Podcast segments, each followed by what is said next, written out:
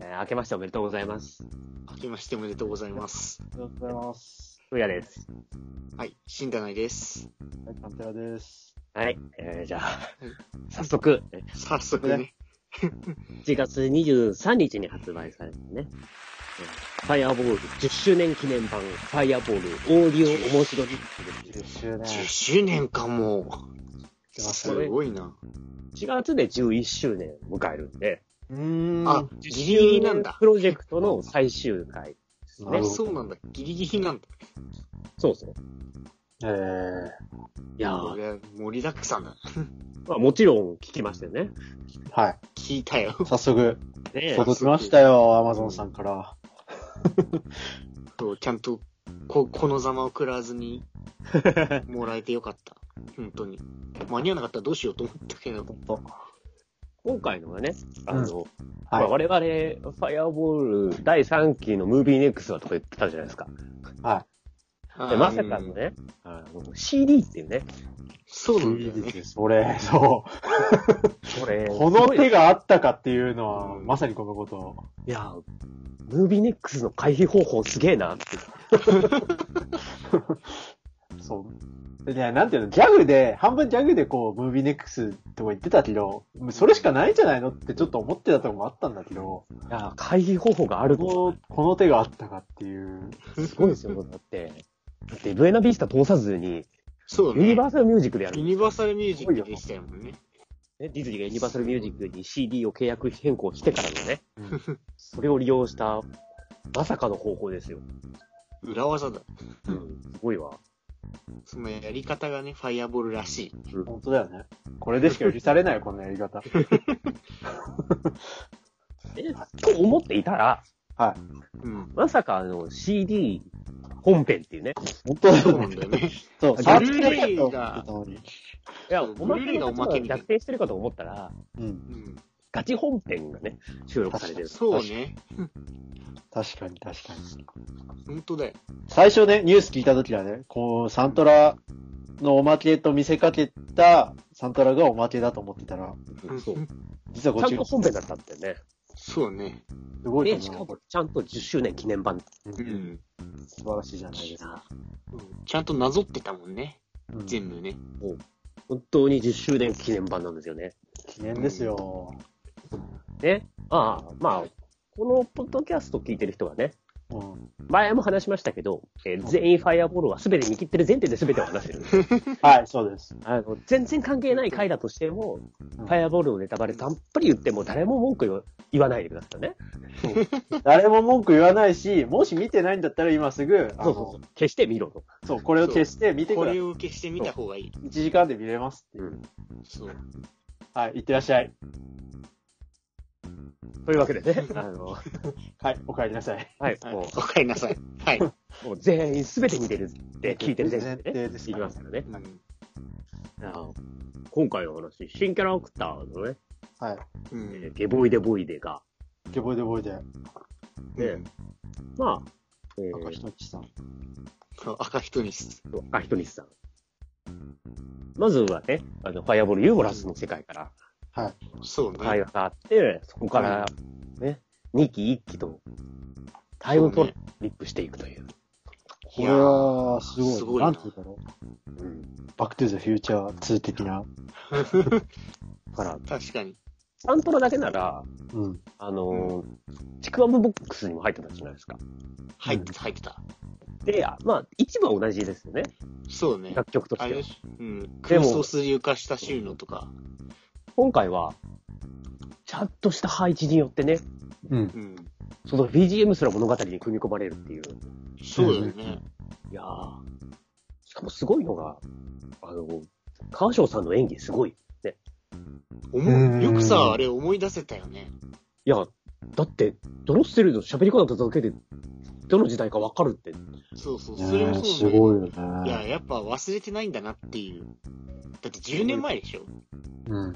収録含めたら11年ぐらい前なわけで、でしょそうだよな。ん10年前っそうだて、すごいよそうそれなのに当時の話し方が、すごい再現できて、あ、これが、これはあの、一期の話し方だとか、数わかるのがすごかった。うん喋り方だけでわかるんだもんな。うん。本当生それ産はすすごごいい。っすね。うん。ね、えー、っと、そう、トラック1からいきますかね、じゃあ。行きましょう行きましょ一番最初すごかったの、いきなり。いやー、衝撃ですよ、衝撃。うん。ジョまン・さかのスミスの口に出せない不都合。これは口に出せない。いやー、これ衝撃ですね。うん。衝撃でしょ、これ。世界観がね。いやー、なんか、そう、いろいろはっきりしましたね。そうそうそうそう。ジョン・スミスが、う。うん。そうまあ、ドアの箱舟ってことですよね。そうね。ドアの箱舟的な感じで、地球を脱出しようとうんうんうんうんうん。したけど、まあ本人を積み忘れたの。 ですごい短いトラックでしたね。うん。いや、ここにあるのが、あの、うんジョン・スミスは積み忘れたけど、積み込まれたのは、えーうクロノス、クロノス1と呼ばれた検査機関と、その手足となる9つの車両ほう、9つの車両。がこう考えたって言ってたじゃないですか。はうい。ん。で、まあクロノスって、クロノス。チャーミングのはいはい。うん。最後にドロッセルが眠りにつくシー眠ンりにやつ。を、しかし持ってるのがクロノスシステムって言うんですよ。あうんーで、あのクロノスシステムの起動キーは、うん。亡きお父上の死が起起動キーだったんですって。う。うんん。で、そのビンとしてる影響が、ユーモラスの最終回に出てきたじゃないですか。出てきたね。で、クレジット、クロノス5だったんですよ。あああ。なるほど。じゃあ、すげえ。 5、五番目の車両。だか、ら、ウラノスにうんやってきたこの箱舟の、ううんん。まあ末裔的なうん。まあ、型番、型番なんで正確ではないですけど、うん。血統とかじゃないですけど、うんなるほどね。うん。あこれが統治の始まりだった。ロボット貴族の統治のスタートだろううんなるほど。それなんでかさ、あれ、チャーミングの最後で言ってたやつでしょ。と。そうそうそうそう。 9人の賢者がっていうやつだ。クロあノス1と呼ばれた解析官とその手足となる9つの車両の、9つの車両の部分が、ーうん世界を作ったクリーンの賢 者。 だろう。で、はあ。 すチャーごミンいっすグね。の時に言われてたのが、うんまあクリーンの賢者っていう時に、あの、トゥンチクバンクが国、9体いたんですよ。はあ、あれか。ほら、あれなんじゃないかって。うん。で、いや今回車両って言ってるんで、つつもが合うんですよ。ああ、あなるほどね。あ、そう、確かに車両だわ、あれは。そう。で、あれはあ、、すげえな。テンペストの塔の地下深くに、記録にもないぐらいのところに眠ってたと言われてるんで、はい。ああ、そうね。もうあれは地球さんなんじゃないか。ちょっすと、ごいな。詰まって、トラック1って そんなに詰まってたんですね。 いや、トラックはもう大変ですよ。トラック1が一番結構大変だったんですよ。そ、そんなことになってたのか、これ。うん。うん そうですよ。トラックは偉いことですよ。トラック1結構ひど、ひどいっちゃね。すぎゅげうぎえ。ゅうですよ。うん。ファイアーボルシーのいろんな断片が詰まっていたんだ。うん。いろんなことが発覚したの。そうそう、いやー衝撃ですよ、これ。マジか。これはかなり衝撃だったうん。確かに。すげえ。そうもう一回聞きますね。 早いわ、振り返るの。えちなみにクロノスっていうのはね、はいウラノスの、ギリシャ神話でいうウラノスっていう神様の子供なんですよ。ああ、なるほどね。ウラノス国。ウラノス国の名前は、うんうん。うんウラノスっていうギリシャの神なんですけど、ううん。ん。その子供がクロノスで。うん。で、クロノスの娘はうん。ジュノーなんですよ。あああ、そっか取あ。ってなるる。なるほどね。ほど。で、ユーモラスの後、うん。お父様が亡くなって、なるほどね。で、それが起動キーとなって、はういん。クロノスシステム、うん。クロノス5であったヴィントシュル業が残したシステムが起動して、うんうん。ドロッセルはクロノスの娘であるジュノーにアップデートされた。なるほどね。うーん。なるほど。へえ。それが一作、一作目か。か、えー、 1作目えーのと、チ片ャー番ミがン言う。グ、チャーミングの時点で、う。うんん。ジュノーだから。あ、もうそうなそうのかか。。は、えっ、と、今回、チャーミングの時代に来たケボイデボイデが、うん。うん。ジュノーシリーズを実用化しているって言ってたんです。うん。すごいしな。そんなに発覚してたのか、トラックつは。ながってると。いや、トラック1は、えらいこっちゃでしたよ。トラえッらいこっクちゃワでンすだねけ、もうかな り、トラックワンと10倍ぐらい詰 まった。時間的に言うと。そう、いやーなんか、話の考察的には、トラック1が結局全部取ってっちゃうって感じ。はあ、最初からメインディッシュ来るようなもんですね。なるほど。うん。ね、まあ、やっと始まりまして、 はい。始まりました。そう。前書きがね、終わりましたね。まあ、ゲボイデボイデさんっていうね、うう。ん。新キャラクターがやってくるわけですよ。赤いやつがね。赤一人ですね。 CD のジャケットにいるね、う本ん。当だよね。この赤赤いやくつね、だね。これが。うん。なんで、型番的にゲレヒトニスの一個前と思ってね。うん。これわざわざちゃんとつ作ったんだね、こうキャラクターデザインして。うんっていうのもすすごい。ごいな。どこにお金かけてんだって感じですよね。しかもこの後ろにジャケットに乗っけるだけなの。そう。別に10日があるわけではないっていう。そう。今のとこここだけなのに出番。出た。ね ここだけなのに、もの、ファイアボールの。すごいっすね。すごいな。この、裏面かっこいいっすね。チャリ、かうん並んで立ってるね、二人が。っこいいな。でね、はいあの、まあ、ユーモラス時代のうん。ドロッセルがん。遠足に行きたいと。切ってました。で、まあ、それを止めて、うん。うん。おめでた。で、ゲボイデボイデさんが止めて、うん。で、アボカドとガボガボ、アボカドとのせいで、うん。エコ世界が生まれてしまい、濁点せ、濁点で結ね。局どっちが正しいんだ 本当は。アボカドかアボカドかがですね、あぼー、わかんなアい。ボ、アボガド 点々がついてる方が正しいのか、実は。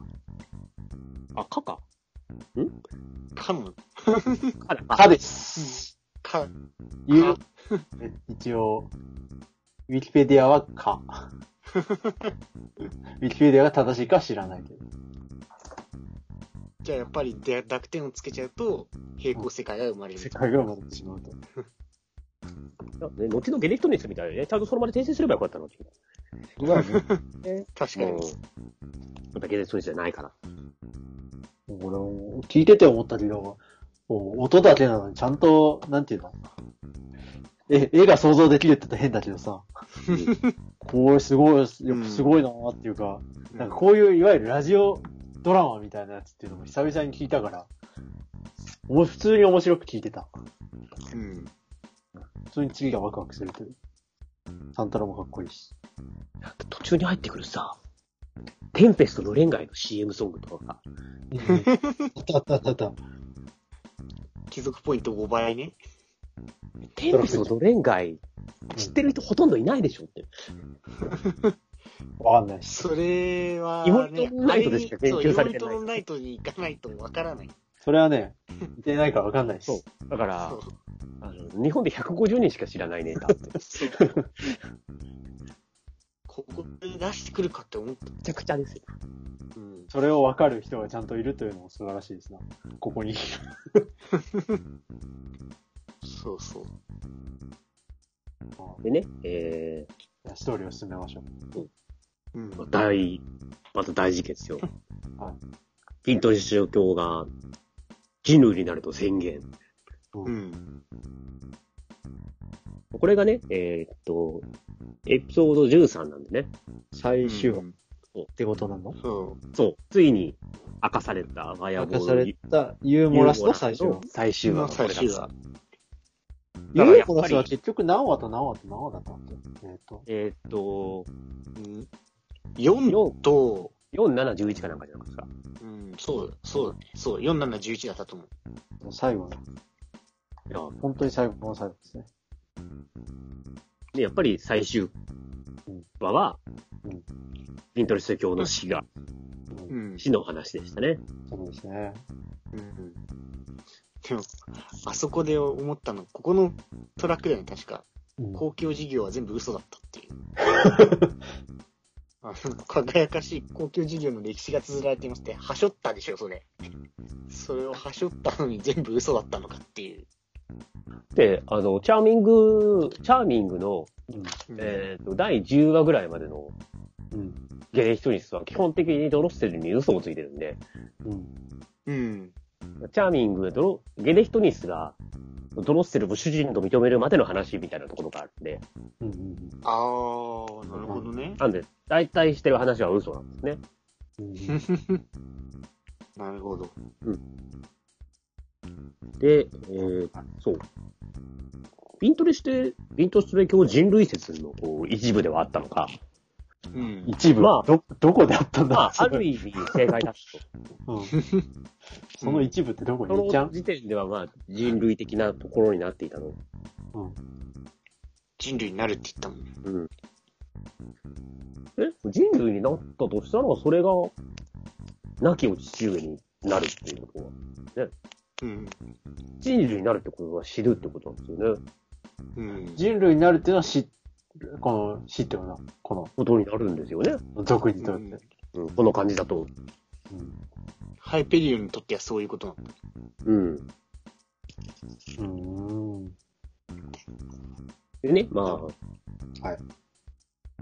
その輝く星に手を届かしてみろっていう、対してうんね、届かないっていうので、うん。お前にはユーモラスが足らんと。言ってた。言ってあるまあ、これでちゃんと、最終話としてね、ちゃんとうん。タイトルも解消しましてね。そそうだう。ねそ。れいい、いいでしたね。こういうの。こういうのいいですよね。グッとくる。こういうの好 き。素直に。最後で、最後で回収って。ユーモラスってう、チャーミングで一回単語として出てきてて、うん。うん。語源の話の時に、うん。ああユーモラス、ラテン語で体液あ、はい、切ったやつね。で、監督曰く、あの、はい最終回うん。ツイートし実況中継集の時にあったはいはいのはい監督の話く、うん。タイトルはそこから使われてるみたいで、あー、そうなんだ。その体液がタイペリオンにとってうん。人類との一番の差あだあ、となるほ考どえてねい。たならば、みたいな感じ。ううーんんだとななるほどね。そんなしっかりしただから、ユーモラスが足りないっていうのは、体液が足りないと。人類に届かないっていう意味ですね。ああ。なるほどねそんな体、液ないから。そんなししっかりとした構築が。は輝いく星に手が、星に手が届くっていうのは、はあの、ファイアボールでよく言われてる人類の功績は、いはい輝く星にも到達したっていう。到達したって言ってたね。だからこれは人類になれないっていうメタファーですね。うん。なるほど。すごいっすな。ビンとしてる気はどうやって人類になったんだそれが気になるところ。うん。まあでも確かに、イントレス宗教のうんあの体は、うんドロッセルとかゲリトリスに比べては人類に近いですよね。う、うんん。そうね。そうね、あの、ちらっとね、最後に出てた。うん。チャーミングの、えっ、と、映像、映像における最終話。なんて言えばいいのブルーレイにおける第3話。ユーハイペリオンコートの最後にちらっと出てきた。なるほど。で、まあまた時代がす、やっと時代が進みまして、だからこの中ではちゃんと前に進んでるってことですよね、一応。そうですね。 ED の中では。そうそうそう。今までは逆、逆でそうしてたけど。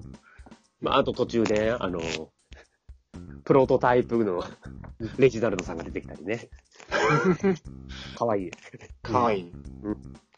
なんか、急に癒してくれるんですよ。別に癒しを求めるような状況じゃないけど、急に癒してくれる。で、えー、こっからね、あの、はいメルクル歴表記になって、うん。真実ですね。メルクール歴。で、えー、ヤボルチャーミングの時代に行くと。はいはういはい。ん。まあ、ここはさっき言った通りね、あの、ジュノンシリーズが実用化されているぞっていう。うん。これ年代がちゃんとトラックに入ってるってことは、どことどこの間みたいなのがちゃんと終えるってことか。そういうことです。そういうことですね。なるほど。だから、これは11と12の間なんで、うんうんうん。終盤うでんす。かなり最最後の方。うん。うん。 11ってど、どの話の時だもう、あれですよね、あの、チャーミング人類の正体がわかる直前ですよね。こうあ ?11 はリンボ。あ、あの、やぶさめみたいになるやつか。ーブバトルオブヤグサメってやつか。これとこれ、これと次の間そうです。なるほど。それでね、あの、おなじみ宇宙海のキャプテンレジナルドが、まさ、まさか串田明さんが歌すごういとは思わなかった。謎のね、ジャバン。うん謎のギキャバンャラソン。宇宙って言ったところもうギャップ、刑事って言いそうなの。こんなことに使っちゃっていいんですかっていう感じだった豪華、豪華。キャプテン・レジナルドだって、あの、いまだかつて、全部、ファイアボール映像の特典にしか出てこないんですよ。確かに。そうだかって。メイキング。本編には一切出てこないいけど、全部特典、一時特典に出てるんでしょ。確かに。おも、面白軍団だっけ敵は。しかも、で、今回のあの外伝もなぜか、ね、あの、宇宙海賊キャプテン・レジナルドの話ってことになってるし、確かに。確かに。最初の、あれでね。うん。青春ドラマシリーズって。連続勝ち。宇宙キャプテンレジナルド手引き。これが ?25 番25番。 26度。うん。言ってた。で、まあ、そんなこんなあって、うん。うん。いや、ついに29番、 20番。えうん。ーメルクール歴48,810年。はい。これこれがすごいよね。これはどこだ第13話のうん。 16年後なんで、 13は、ファイアあボーのル最初終代回のの後ですね。ファイアボール全部の最終回。あの最終回の直後ですね。そうワクワクした後ですワよ。クワクするわねってあの、光に向かって歩いてたの、あと。みんなが感動したとこ。あの直後。てー、てーってとこ。そうです。あんまり歌わないでくださいね。あ、すいません。 CD になってますから。で、トラックリストを、今手元にあると思う。トラックリストうん。うんの見ペてーまジ。トラックリスト。ページね。トラックリストのページの絵が、これがそのシーンですね。そうね。あー、なるほなんか、ま、巻いてるやつ。昨日ドロッセルがいて、ど。うん。あで、ゲボイゲボイテと対面しているの。ー、なるほど。で、外にいると。そうなんですよで、あ、なるほど。あ、なるほど。左出た後だ。。左上には、あの、あ惑星があるじゃないですか。ー、ありますね。あれは、これは、あの、ファイアボール1期の最終話の、ワクワクするわねって言いながら歩いてった先に見えたことじゃないですか。なるほど。これ、こういうことだったのか。そうなんですよ、これは。すげえ。で、まあ、ドロッセルとゲデレ一人がどこに向かって歩いてるのかって会話をするじゃないですか。しまうす。ん。で、あの、バラ騎士団の団長のところに行くと。う。うんん。で、その人類はって言うんですよね。うん。まあ、ドロッセルとゲデレ一人です人類に会いに行こうとしてるんですよ。うん。ついに。なんだっけお城50キロ完全包囲されましたみたいな。うん。もあう、の立時ち期詰め込まれちゃったのに、うん。用意知らせを聞かせなさいって言って、うん。その用意知らせ、なるほど。なんだったのか。それでもう人類のところにお話しに行ってるわけですよ。う。うんん。で、ゲボイデボイデがやってきて、うん。まあここでついに、ね、解決するわけじゃないですか。うん。で、うんこの世界の存在が選択されましたっていう時に、うん。うん。ゲレヒトニスが、うん星々の配置を見ようっていう。はいはいはいはい。言ってた言ってた。で、まあ、さっきの通り、星々の位置は大事な話で、うん。うん。特に、あの、ユーモラスのあらすじって、うん。彼らはやがて星々が正しい位置に戻る日を待っていました。うん。言ってたね。えああ、なるほど。つまりこれで人類との関係が変わった。なるほど。うん。でね、やっぱり、あの、最終話の後の話なんでね。うん。うん。で、あの声のドロッセルがゲテクトニスっていうのがね、うん。胸熱ですね。ああ、そうね。劇中では一回しか言わなかったからね。そうそう。最終話の。グッとくるとかね。グッときますね。あの、びっくりして見るとか ね。えー、じゃあ、ここが本当の、今、今出ているすべてのファイアボールの中の最最後の部分ですね。そうですね。時間、時間、時系列的には。うん。いや、ななるんほかど、。 10年越しであの話をついに。進めた後、うん。外にも出たわけだし。今までずっと前を帰ったからね。手芸。あーおまけはやっぱりビブルーレイだわ。確かにブルーレイがおまけだった。うん。でね、えー、まあ、ゲボイデボイデは戻ってきまして。うん。うん。戻った。うん。で、ゲテクトニスとしてちゃんとうん。ドロッセルとおしゃべりして。うん。うん。要は世界線が変わったと。うん。うんうん。遠足で満足ですよ。うん。で、えー、最後から2番目の通信、36。これ、すごかったね。これが、これ、グッとくる。またね、この二人しかい言ってないってそこう、まとたが、 150例のあのイベントなんですよは。いイモニトこれロねナイトの、うん。イモニトロナイトのオープニングのうん。アナウンスがこれだったの。そナレれーションがは、これなんですよ。それはわかんないです。一番最後だけが違うんですね。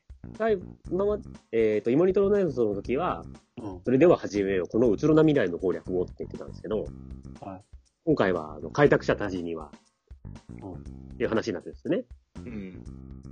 それは、す何気づくので、 あこの声がそもそも、ジョン・スミスだったわけじゃないですか。うん。トラック1の。うん。ジョン・スミスって言ったら、やっぱあいつじゃないですか。こういう ね。やっぱり我々的にはジョン・スミスって言ったらあいつじゃないですか。ポカホンタス。でそうすると、開拓者たちには、っていう意味が、うん。まさにジョン・スミスなんですねジ。ョン・スミスなんですね。うん。新大陸を目指していった開拓者だからね。で、まあ、こっちのジョン・スミスはちょっと自分を乗せ忘れました けど。だからこの、ウラノス国っていうのが、うん。地球からの開拓者が作り上げた未来だっていううん。ことなわけなんですね。うんううんん。なるほど。うん。そんな裏メッセージがしっかり入ってたんだね。そうどこまで考えたのかなっていうのがすごいですそうねだ。から、あの時点でね、ううん。あれも、それは気になる。あれ、うんいつだっけあれ、初回のエキスポジャパンか。あれ2013 2013年。だから5年前のね、今35周年だもんね。そうだね。すげえ。本当にすごい、これは。うん。あのー、また戻って、ドロセルとゲレトニスの、 ちょっとワンダーの方への話にちょっと戻るんですけど、うん忘れてあーワンダーの 35? そうそうそう35う。ん。ああ、あの、遠足で満足のところ。うう。んん。ドロッセルがちょっと、うんあれってなるわけじゃないですか。うん。なんあれこか、こで胸だったあれみたいな感じじゃないですかう。ん。で、それに対して、ゲレヒトニスが、今日は戦闘エルモデイだから、電書ビームの電波が増幅されていて、それに影響されてるんだろうと。うん。セントエルムはどっかで聞いたことあるか。で、そう、セントエルモって言ったら、えーっと、第1期のタイトルに出てくるんですね、セントエルモの日って。あと、まあ、そうですか。キャプテンレジナルドの歌とかにも出てきますけど、うん。で、その、一期のセントエルモの日っていうタイトルうん。うん。のエピソードはどういう話かって、うん。ああ、あれか。弓入れてみるとお話しする話なんですよ。おー。文通は素敵で。あれって、電書ビームも使う話じゃないですか。ああ、ああ、ああ。こんなとセこン、トエルモなんだろうな、と。手芸。すごいな。でね、これのさ、そう、先言わせてたの。最後のあの、ゲレヒトニスの、お供いたします、いつまでも。うん。それよか最後ったのやつわ。のセリフ。うん。いや、すごかった、このセリすフごは。かったね。うん。それ本当に自分グッときましたわ。うん。いいセリフ。うん。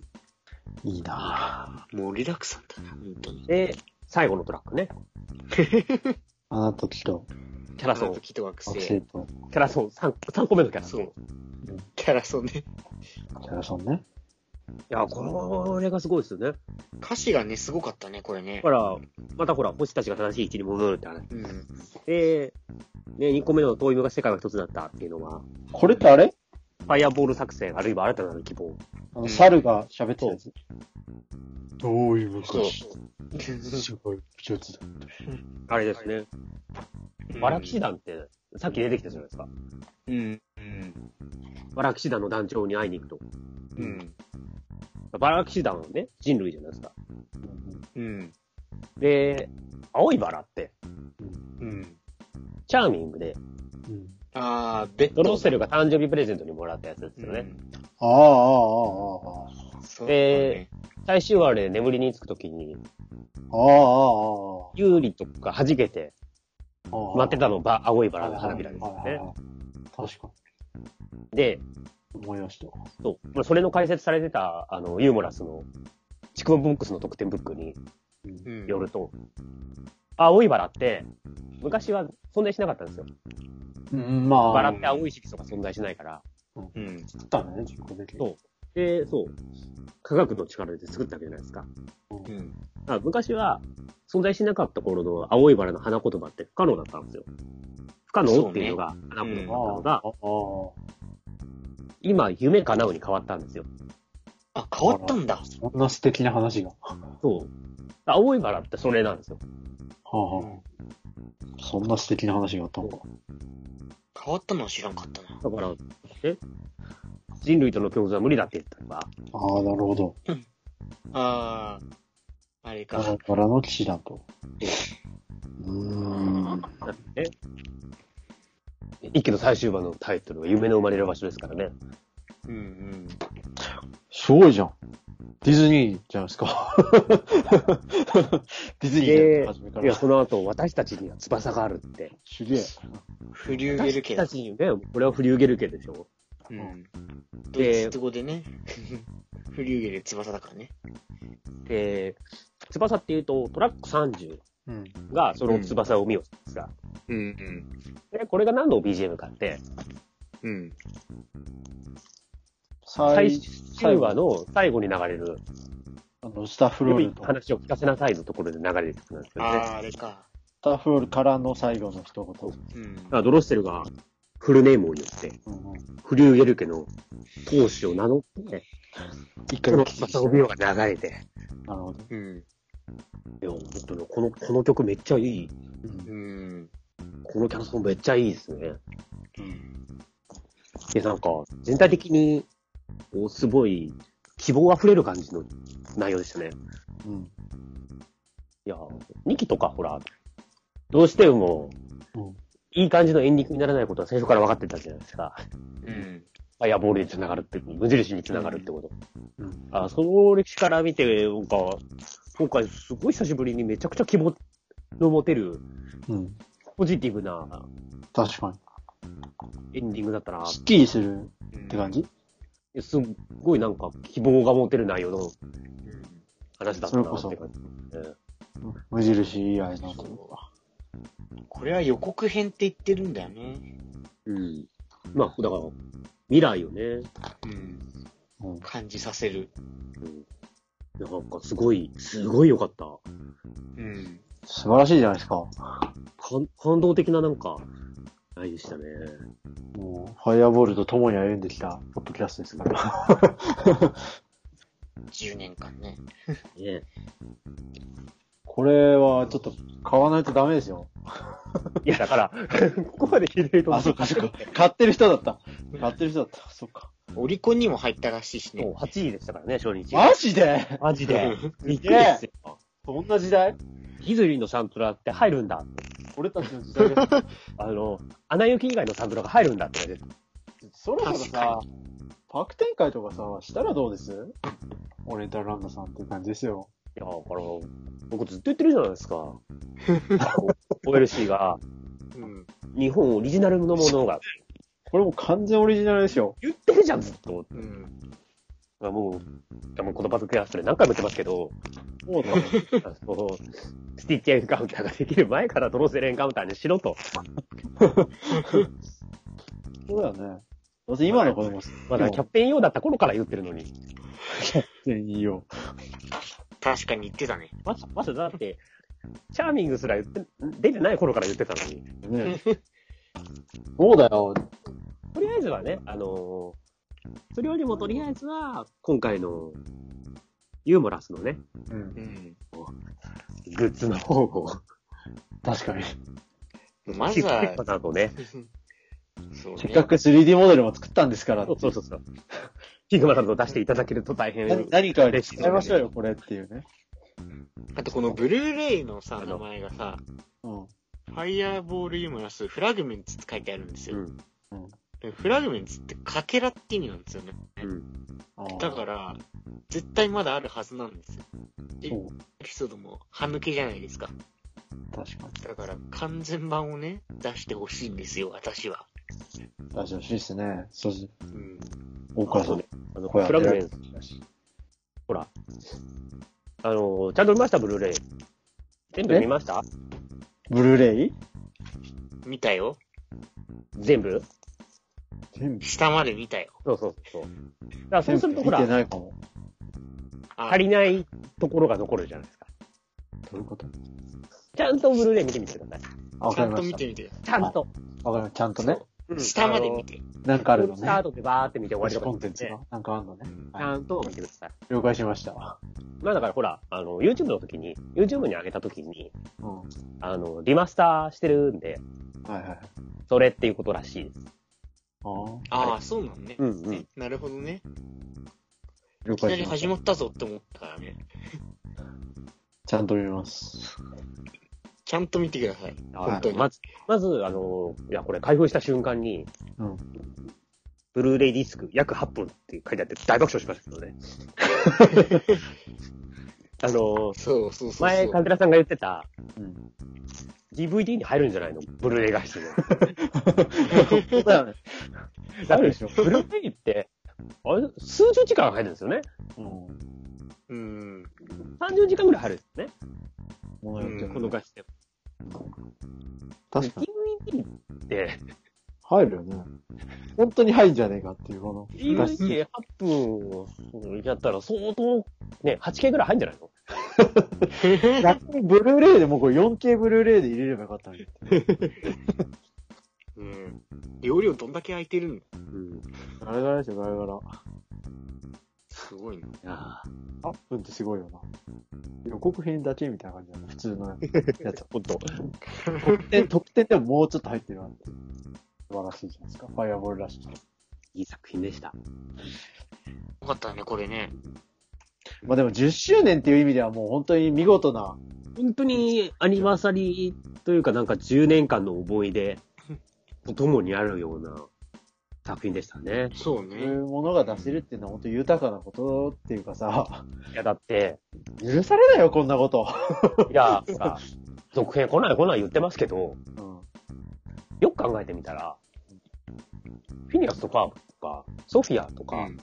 7年ぐらいで終わってるんですよ、あれも。あうあ。ん。で考えると、もちろん長いと。まあ、あ いつらの、あの、2話分にしか相当しないですけど、長さでは。そうね。でも、10年間ずっと続いてるって、そうね。すごいですよね。すごいね。あとあの、地味にディズニーチャンネルのアニメーションで、全話ブルーレイになってるって地味にすごいですよね。ああ。確かに。なるほど。みんなが散々言ってる問題じゃないですか。だうん。全然なんないからね、テレビ化っていうのはね。って、サントラまで全部出てるんですよ。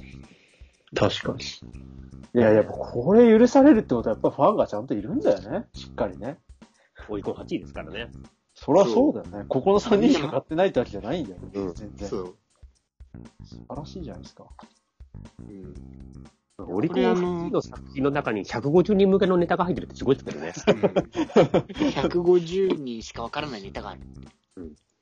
まあ一応ドレン街は、あの、チカムボックスの隅っこの方にも書いてありましたから。あ、書いてあったね、確かにね。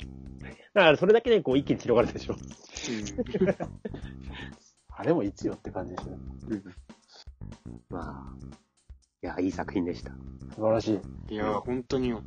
や、でも本当にもう、もう次来ないんじゃないかとか思いつつ来てほしいなと思って、ちゃんと来るから、来ますよ、また。いや、なんか、そういうジョニアになったじゃないですか。そうういう。ん。なんか、その感覚が確かにねこずっうと帰ってきましたね。うん。いやー、よかった。俺許されるんだからさ、でちゃんと成績も残してるんだから、ぜひね。うん。最後に告知。はい。えっ告と、知。あ告知。何の告そう知いや、今回ファイアボールのね、うん。あの、ちょっとフラゲしまして。そうなんだそう。あーそねれ、。それ何う、ん何フラゲ一週間ほど早くいただきまして、一週間。おあーの、最速レビューってのを、あ、そうなんだ。あ、あのそっ、ユちニのバーサルお仕ミュージックのページに書きました。事お仕事の方で。 あら読んだよ。ユニバーサルミュージックの方の公式サイトにね、あのネタバレがない状態で書いてるのでって言ったところで、まあ、ここまでポッドキャスト聞いてる人には関係ない話ですけど、え、ちょっと待って。そなんちょぜひそちらの方を、っと待って、公式なレビューを書いたってこそうです、そういうことです。とすごい。よかあったのよ、。いや、すごいのはうん、まあちょっと、夢叶ってるみたいな、シンデレラストーリーみたいだな。ファイアーボールのツイッターアカウント見てくださいよ。見ます。ファイアーボールのツイッターアカウント、うん。RT されてるよね。マジか。最新の5個目ファイアボール。えっファイアーボールのツイッターアカウントにプーヤって文字が出てた。と、マジか。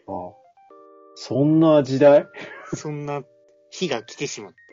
それ夢叶いすぎじゃねそれぜひ皆さん、読んでください。上谷先生の夢が叶ってほしい。ネタバレないけど、すごいな。読むと今日した話を忍ばせてるんで、うん。いや、あこれかすごい良かったよ。レビュー。あ、の、いや、長文。ちゃんと、素晴らしい。あの、ところどころ出てくる本編の写真うん。もう、あの、全部、秒単位で指定して、写真とか、あの、途中の画像とかってどうすればいいですかねっていう打ち合わせで、うん。言ったらなんか、で、なんか、これと言って決まったのはないんで、どのシーンとか、何話の何秒みたいな感じで言ってもらえれ ば、ってあはい。行ってしまったが、運の尽き。だからほら、ちゃんと、チャーミングのセリフを解説するところで、うん。ああ、バラと青いバラが舞ってるシーンを入れてるのうよん素晴らしい。そうそういう風にね、すごかった。いろいろ。ろヒントを混ぜてんでね。いやあの、見た後でもネタバレらしいですけど、楽しめるように書いてるんで、ぜひ読んでくださいっていう素ことでし晴た。らしいです。はい。いや、本当にすごいいいレビューだったんで。あ、よかった。うん。あれってしとこ